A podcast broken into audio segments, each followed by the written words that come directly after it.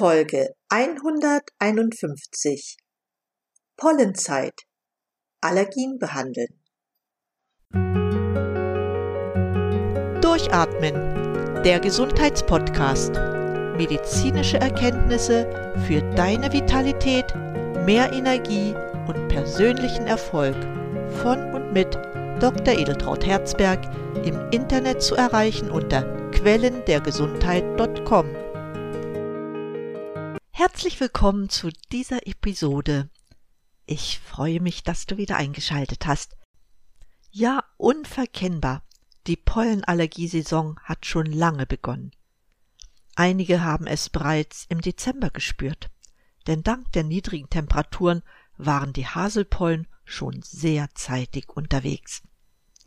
Es dauert nicht lange, dann sind sie alle wieder da, ob Erle, Ulme, Birke, alle Frühblüher, die Allergikern zu schaffen machen.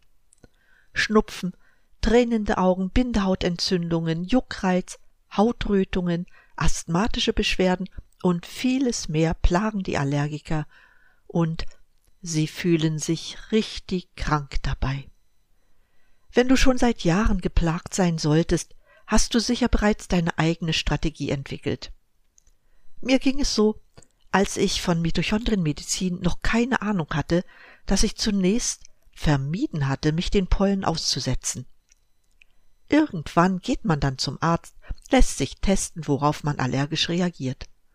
Man bekommt einen Nasenspray verordnet für die Akutphase und beginnt im Herbst eine Hyposensibilisierung, wobei man die Pollen in geringer Dosis gespritzt bekommt, auf die man im Frühjahr dann wieder allergisch reagieren könnte.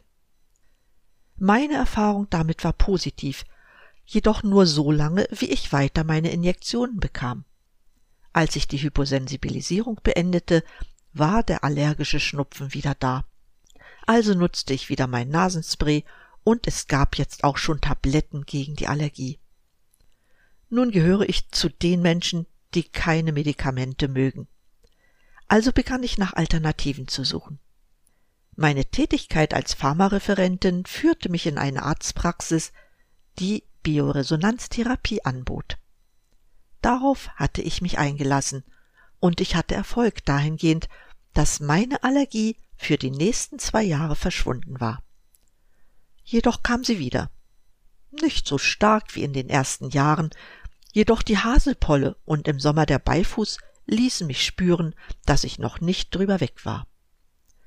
Außerdem reagierte ich auf Kirschen, Äpfel und Paprika auf die ich nicht gern verzichtet hätte. Damit möchte ich meine persönliche Geschichte ad acta legen. Seit 2011 beschäftige ich mich mit mitochondraler Medizin.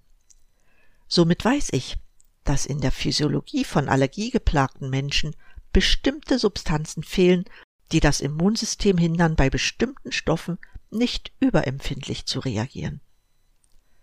Heute wissen wir auch, dass 25 bis 30 Prozent der Bevölkerung über allergische Beschwerden klagen, davon 10 bis 15 Prozent über eine allergische Rhinitis, also allergischen Schnupfen, und 5 bis 10 Prozent über allergisches Asthma bronchiale.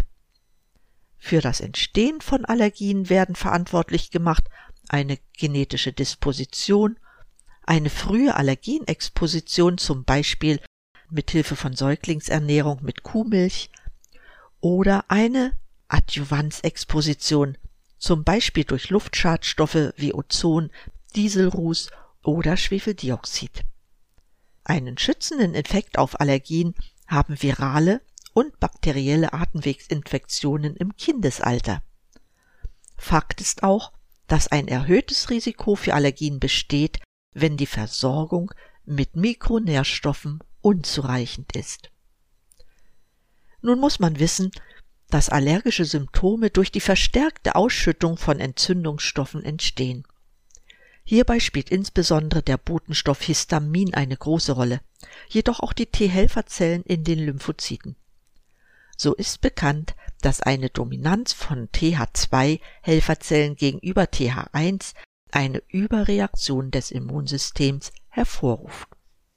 Wenn man also seine Allergie mit Hilfe von Mikronährstoffen in den Griff bekommen möchte, sollte man Substanzen suchen, die verhindern, dass übermäßig viel Histamin ausgeschüttet wird oder aber die TH1-TH2-Balance zugunsten von TH1 regeln können.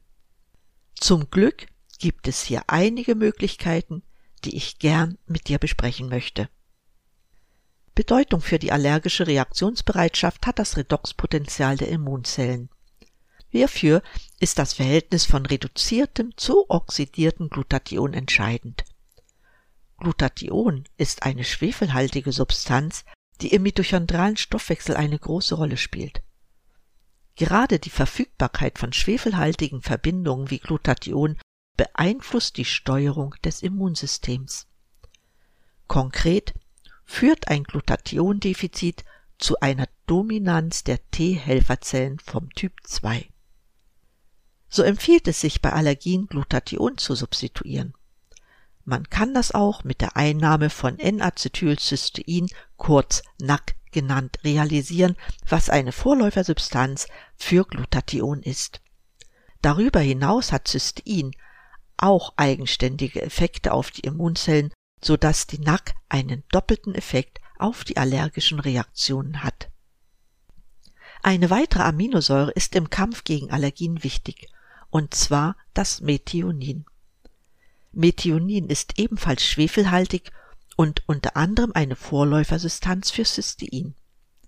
Methionin spielt eine große Rolle in Methylierungsprozessen des Stoffwechsels und kann den Histaminabbau beschleunigen. Ein zu viel an Histamin ist bekanntlich für das Entstehen allergischer Symptome verantwortlich. Auch die essentielle Aminosäure Taurin ist ein Helfer im Vermeiden allergischer Reaktionen. Es besitzt eine antioxidative Schutzwirkung und eins seiner Metabolite hemmt die Freisetzung von Stickstoffmonoxid bei Entzündungen. Wir kommen bei allergischen Reaktionen auch nicht an der Aminosäure Glutamin vorbei und das nicht nur, weil sie die höchste Konzentration im Blutplasma hat. Glutamin ist Ausgangssubstanz für die Nukleotidsynthese. Es wird von den Immunzellen als Energieträger verwendet. So entsteht unter anderem ein Immundefizit bei niedrigen Glutaminkonzentrationen, womit eine erhöhte Infektanfälligkeit verbunden ist. Hinzu kommt, dass ein Glutaminmangel zu einer Allergie führt. Eine wichtige Rolle für die Funktionsfähigkeit des Immunsystems spielt auch die Aminosäure Arginin. Da insbesondere das aus Arginin gebildete Stickstoffmonoxid essentiell für die Bekämpfung intrazellulärer Erreger wie Viren und Mykoplasmen ist, wird Arginin benötigt, um die ausgeprägte TH2-Dominanz bei Allergikern zu verhindern. Bedeutung für die Vermeidung oder Reduktion von Allergien haben auch einige gut bekannte Vitamine. Sehr wichtig ist in diesem Zusammenhang Vitamin C. Als das wichtigste wasserlösliche Antioxidant ist es an der Entgiftung immuntoxischer Schadstoffe beteiligt. Darüber hinaus senkt Vitamin C den Histaminspiegel im Blut. Gut erforscht ist auch die Wirkung von Vitamin C bei Asthmatikern.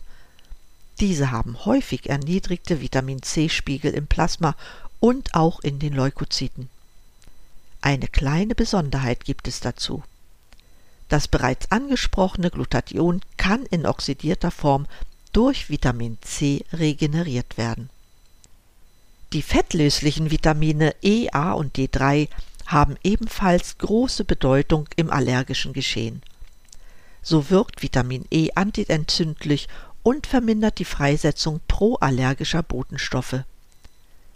Bei einem Defizit an Vitamin A steigt die Infektanfälligkeit der Atemwege weil der Schutz für die Schleimhäute reduziert ist. Bei Vitamin D3 ist inzwischen bekannt, dass es in pharmakologischen Dosierungen Autoimmunprozesse unterdrücken kann. Vitamin 3 ist außerdem ein wichtiger Ordnungsfaktor für das Immunsystem. Kommen wir zu einigen Mineralstoffen, die bei Allergien eine große Rolle spielen. Das sind Calcium, Magnesium, Selen und Zink. So ist Magnesium ein Stabilisator für die Mastzellen, die bei allergischen Reizen verstärkt ausgeschüttet werden. Calcium verhindert die Freisetzung von Histamin, das durch Allergene verstärkt gebildet wird. Das Spurenelement Selen ist bei Asthmatikern vermindert. Viele Asthmatiker erhalten Glukokortikoide zur Eindämmung ihrer Symptome. Wenn Asthmatiker jedoch Selen supplementieren, kann die Glukokortikoiddosis reduziert werden. Und schließlich hat Zink antiallergische und entzündungshemmende Eigenschaften. So begünstigt andererseits Zinkmangel das Auftreten allergischer Erkrankungen. So kann ich zusammenfassen, dass verschiedene Mikronährstoffe ein therapeutisches Potenzial haben, das die Allergiebereitschaft und allergische Symptome günstig beeinflusst.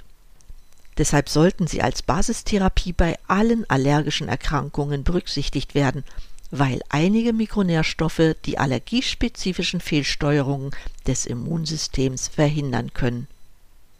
Diese Vorgehensweise hat sich in der Praxis bewährt.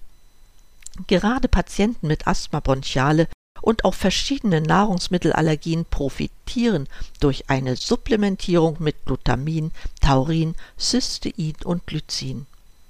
Aus meiner Sicht ist es für ein gutes therapeutisches Regime wichtig, die Patienten mit Allergien bezüglich der hier genannten Mikronährstoffe durch entsprechende Laboranalysen zu untersuchen.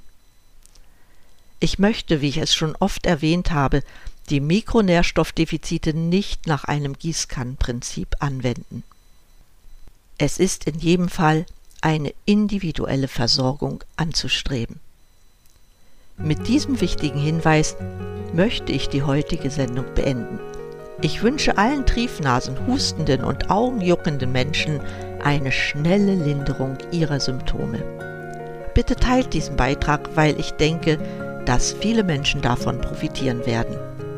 Ich wünsche dir wie immer, bleib gesund, schalte wieder an und atme richtig durch. Deine Edeltraut.